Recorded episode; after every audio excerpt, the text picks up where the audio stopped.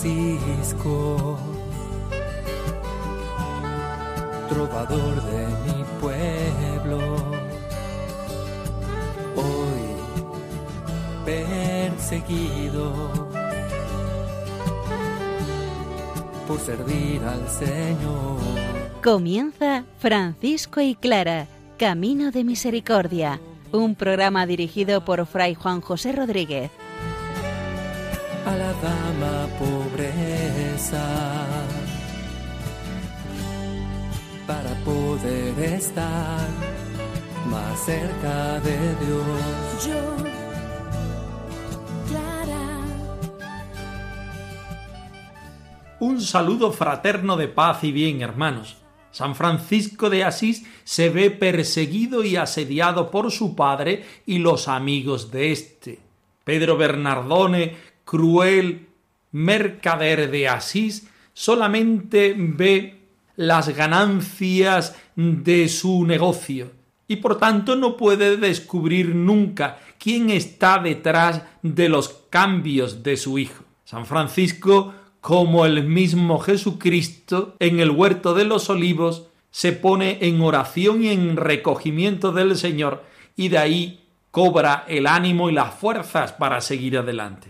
Empezamos hoy a estudiar el relato de la decimoséptima testigo del proceso de canonización de Santa Clara, Madonna Bona de Huelfucho de Asís, que nos cuenta unas cosas muy interesantes de la vivencia de Clara en la vida antes de entrar en el monasterio.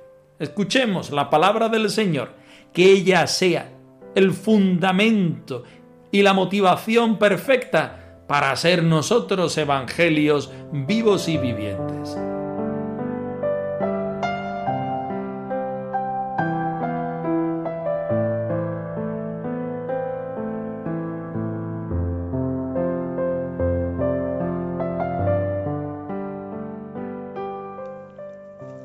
Del Evangelio según San Lucas. Salió Jesús y se encaminó, como de costumbre, al monte de los olivos, y lo siguieron los discípulos. Al llegar al sitio les dijo, Orad para no caer en la tentación. Y se apartó de ellos como a un tiro de piedra, y arrodillado oraba, diciendo, Padre, si quieres, aparta de mí este cáliz, pero que no se haga mi voluntad, sino la tuya. Y se le apareció un ángel del cielo que lo confortaba. En medio de su angustia, oraba con más intensidad. Y le entró un sudor que caía hasta el suelo, como si fueran gotas espesas de sangre.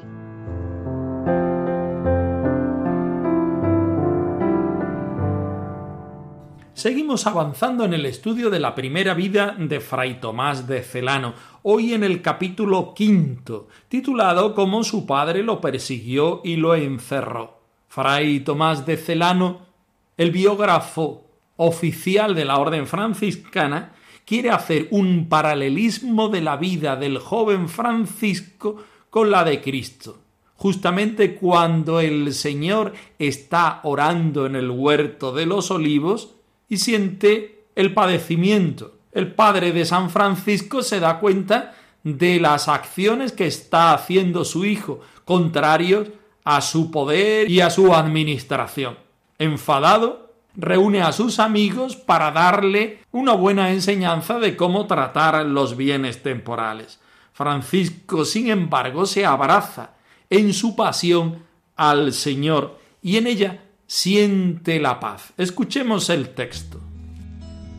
Padre, Padre, Padre, me pongo en tus manos. Mientras permanecía el siervo de Dios Altísimo en el lugar mencionado, su padre, cual diestro explorador, rastrea por todas partes para conocer el paradero del hijo. Conocido que hubo el lugar y el género de vida que llevaba, doliéndose grandemente en su corazón, conturbado sobremanera por suceso tan inesperado, convoca a sus amigos y vecinos y corre veloz a donde mora el siervo de Dios. Mas éste, atleta nobel aún de Cristo, al oír las voces amenazadoras de sus perseguidores y, presintiendo su llegada por huir de sus iras, se esconde en una cueva bien disimulada que para esto él mismo se había preparado. Esta cueva estaba en una casa y posiblemente la conocía solo uno. En ella llegó a permanecer por un mes seguido, no atreviéndose a salir apenas, sino en caso de estricta necesidad. El alimento que de vez en vez se le daba lo comía en el interior de la cueva, y todo servicio se le prestaba ocultamente. Y orando, bañado en lágrimas, pedía continuamente a Dios que lo librara de las manos de los perseguidores de su vida, y que con su gracia diera benignamente cumplimiento a sus santos propósitos. En ayuno y llanto insistía suplicante ante la clemencia del Salvador, y, no fiándose de sí mismo, ponía todo su pensamiento en el Señor. Y, aunque estuviera encerrado en la cueva y envuelto en tinieblas, se sentía penetrado de una dulzura inefable, nunca gustada hasta entonces. Todo inflamado en ella, abandonó la cueva y se puso al descubierto de los insultos de sus perseguidores. Con infinita confianza,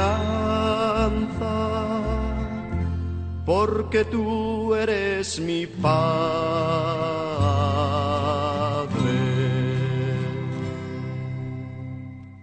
Lo primero que nos llama la atención de este texto evangélico del capítulo 22 del Evangelio de San Lucas es que se sitúa en la pasión, cuando nosotros estamos justamente explicando el principio de la conversión. Salió y como de costumbre fue al Monte de los Olivos, un lugar físico, pero sobre todo aquí hace mención a un lugar teológico un lugar de la experiencia del padecimiento del Señor, un lugar de la vida que lo pone en relación con el Señor, consigo mismo y con los demás. Jesucristo y lo mismo el joven Francisco se sienten en la necesidad de orar al Señor porque están pasando por una prueba. Si ya era habitual en San Francisco recurrir a lugares tranquilos y encontrarse con el Señor que le daba la paz en su alma, mucho más en este momento en el que siente un gran pesar porque tiene problemas en el exterior. Llegado al lugar, les dijo a sus discípulos, pedid que no caigáis en tentación. En el caso franciscano, el joven Francisco no tiene compañeros. Sabemos que el hermano León no andaba muy lejos, pero Fray Tomás de Celano quiere resaltar la figura del santo de Asís y quiere presentarlo aún todavía más solo que el mismo Jesucristo en el monte de los olivos. Se retiró de ellos como un tiro de piedra. También Francisco estaba totalmente retirado pidiendo la protección del Señor. Padre, si quieres, aparta de mí esta copa, pero no se haga mi voluntad sino la tuya. Entonces se le apareció un ángel venido del cielo que lo confortaba. Dios es nuestra paz. Dios es nuestra fuerza. Dios nos acompaña aún en el momento de la prueba y en el momento del padecimiento. Jesucristo, sangrando sudor y sangre, no pierde la paz en su interior.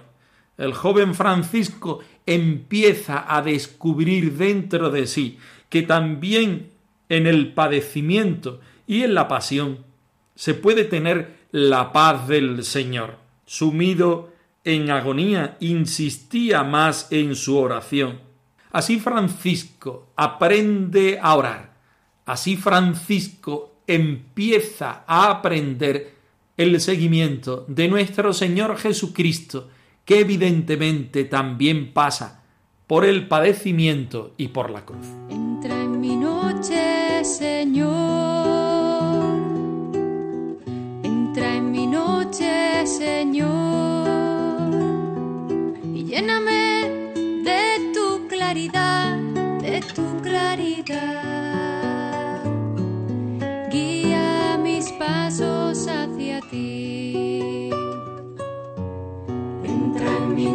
Señor. Entra en mi noche, Señor. Y lléname de tu claridad, de tu claridad. Guía mis pasos hacia ti. Nuestro biógrafo oficial está utilizando todos los elementos de una manera precisa para mostrarnos el engrandecimiento de la persona de Francisco. Así, su padre en esta ocasión queda reforzado en cuanto al no entender nada de lo que pasaba en el interior de su hijo y de no estar de acuerdo con todo el acontecer que supone el seguimiento del Evangelio. Dice Fray Tomás de Celano que su padre, cual diestro explorador, no solamente él va rastreando los lugares donde estaba su hijo para impedir que se cumpliera el reino de Dios, la voluntad de la palabra en el joven, sino que se une a sus amigos para que esta fuerza contraria del Evangelio todavía quede, si cabe, mayor remarcada y subrayada. Como es natural con los hijos de las tinieblas, conoce muy bien los lugares, circunstancias y padecimientos de las personas que quieren seguir al Señor. Ya llama en estas líneas Fray Tomás de Celano a San Francisco el siervo de Dios, porque quiere reforzar la luz que hay en él, quiere reforzar el sí del seguimiento al Señor que hay en él. A la par, también quiere reforzar que su seguimiento no está consolidado. Atleta Nobel aún de Cristo lo llama en este momento al oír las voces amenazadoras del padre y de los compañeros del padre que vienen persiguiéndolo para darle padecimiento, él se en una cueva bien disimulada que para la ocasión había preparado. Esta cueva estaba en una casa y posiblemente la conocía solo uno. Volvemos a decir que aún Francisco en la soledad de lejos le seguía el hermano León. En ella llegó a permanecer por un mes seguido, no atreviéndose a salir apenas, sino en caso de estricta necesidad. Fray Tomás de Celano quiere igualar aquí al siervo Francisco con el siervo de Dios Jesucristo. En aquella cuaresma, en aquellos cuarenta días que el Señor salió al desierto, hizo penitencia y ayuno y tuvo tentaciones. Asimismo, el biógrafo quiere igualar al joven Francisco, el siervo de Dios, como ya lo llama, con Jesucristo en el monte de los olivos, cuando sus discípulos se quedaron dormidos y aún en la cercanía estaban bien lejos del momento que vivía el Maestro.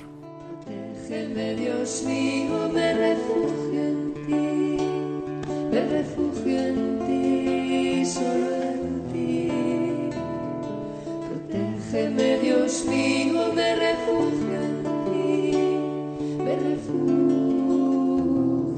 en ti. Por eso se me alegra el corazón, se goza en mis entrañas y mi carne descansa serena,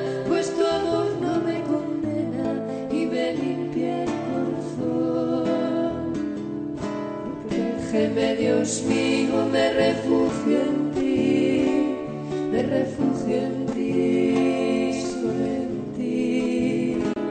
Protégeme, Dios mío, me refugio en ti, me refugio en ti. Y entramos a estudiar las líneas más interesantes e importantes de este trocito del relato.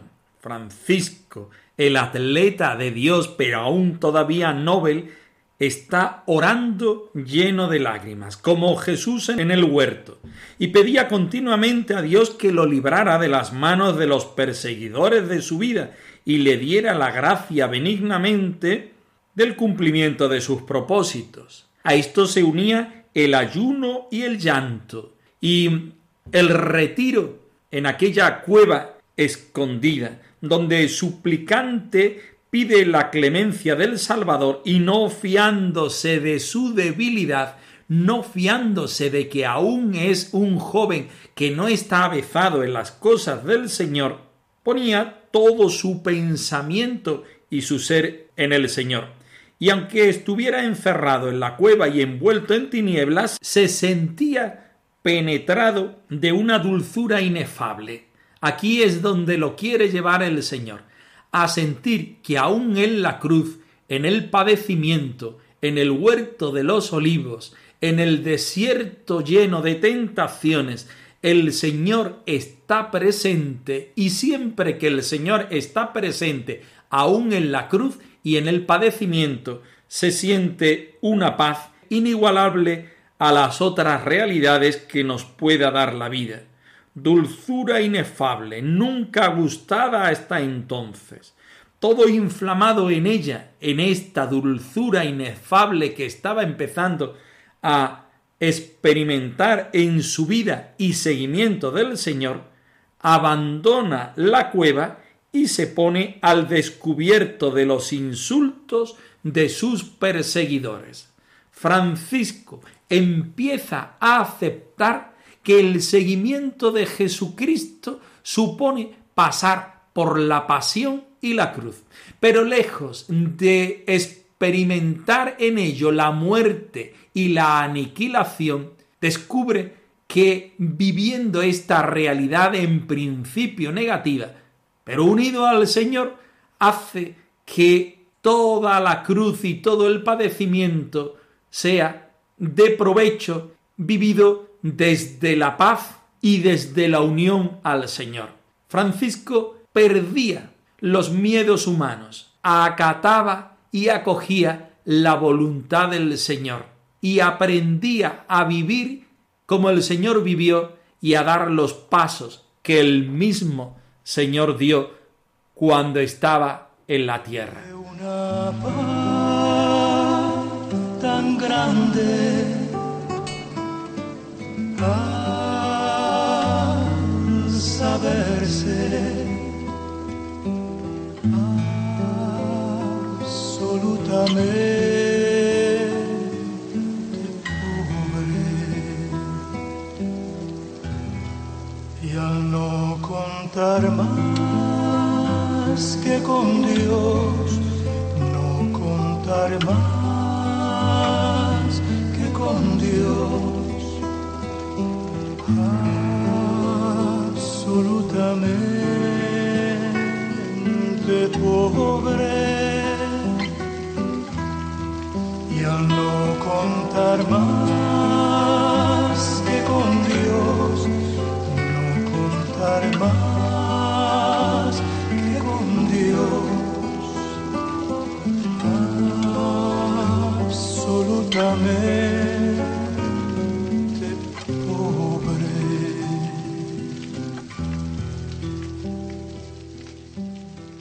Continuamos nuestro programa, pasando ahora a la parte de Santa Clara. Estamos estudiando el proceso de canonización de Santa Clara. Empezamos hoy con la decimoséptima testigo, Madonna Bona de Huelfucho de Asís.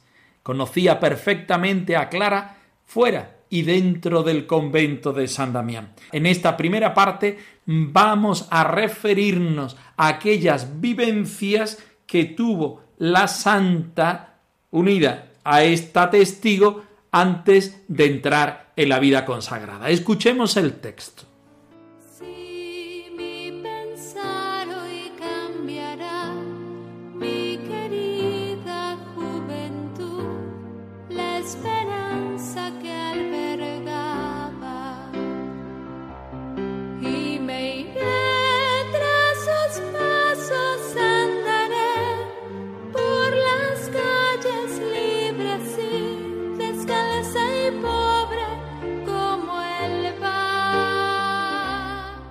Madonna Bonna de Huelfuccio de Asís declaró bajo juramento que conoció a Santa Clara de cuando ella estaba en casa de su padre, pues la trató y estuvo en casa con ella.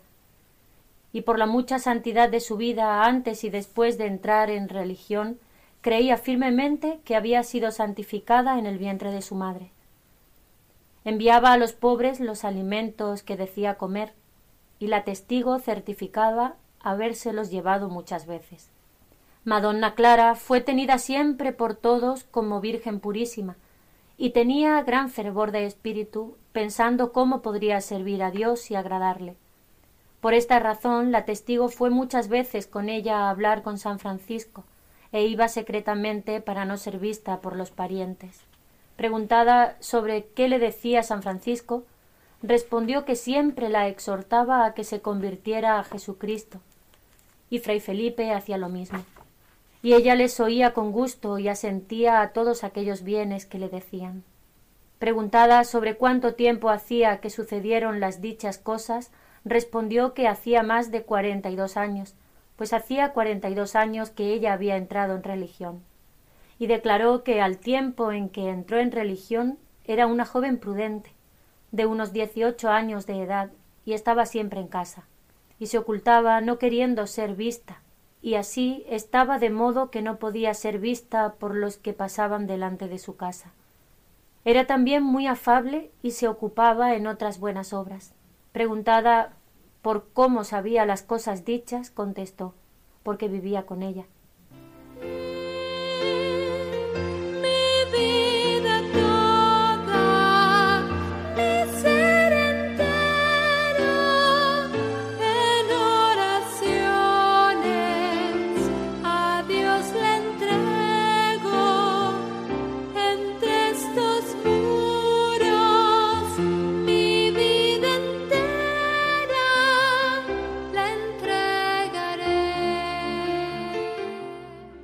Madonna Bona de Huelfucho de Asís es amiga de Santa Clara. No en vano convive con ella más de 42 años de su vida, entrada en religión, pero antes también conoció a la santa y compartió muchas de sus vivencias y es testigo de su santidad.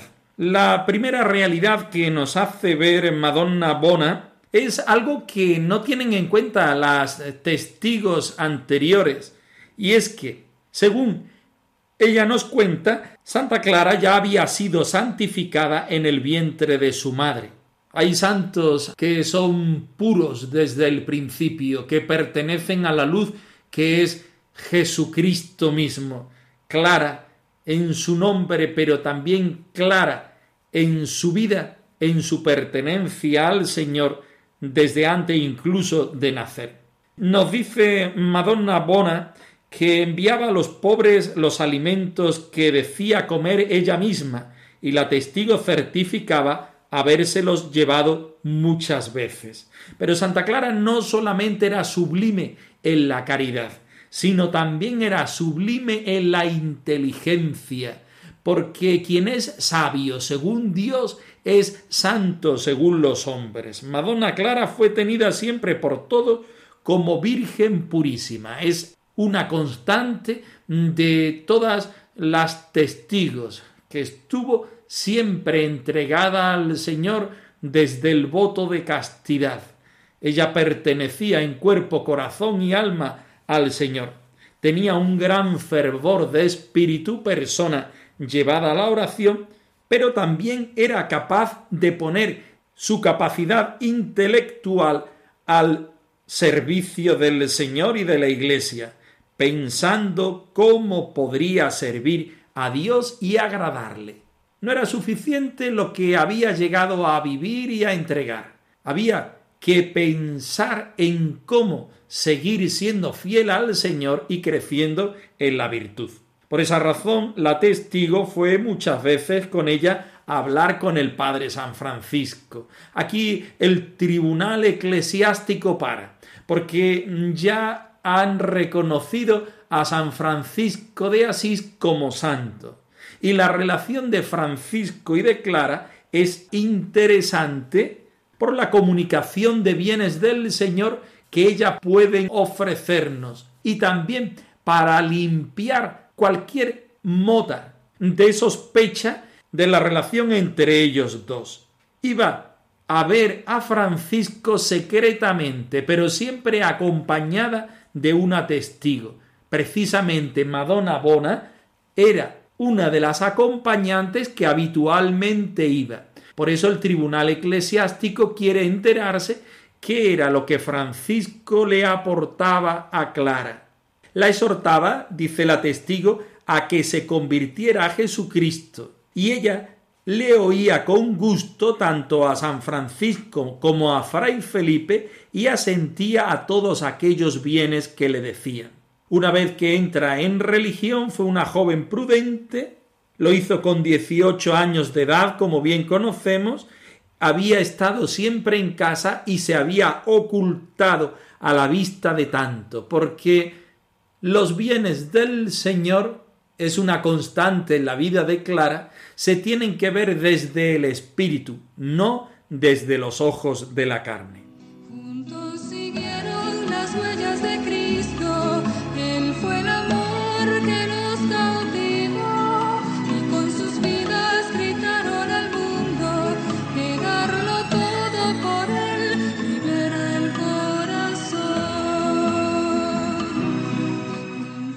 Francisco y Clara arroba radiomaria.es. Os dejamos la dirección de nuestro correo electrónico por si queréis poneros en contacto con nosotros en algún momento. Nosotros nos despedimos, no sin antes ofreceros la bendición del Señor resucitado al más puro estilo franciscano. Que el Señor os conceda la paz y el bien, hermanos. Por servir al Señor. Han escuchado en Radio María Francisco y Clara, Camino de Misericordia, un programa dirigido por Fray Juan José Rodríguez. A la dama pobreza, para poder estar más cerca de Dios.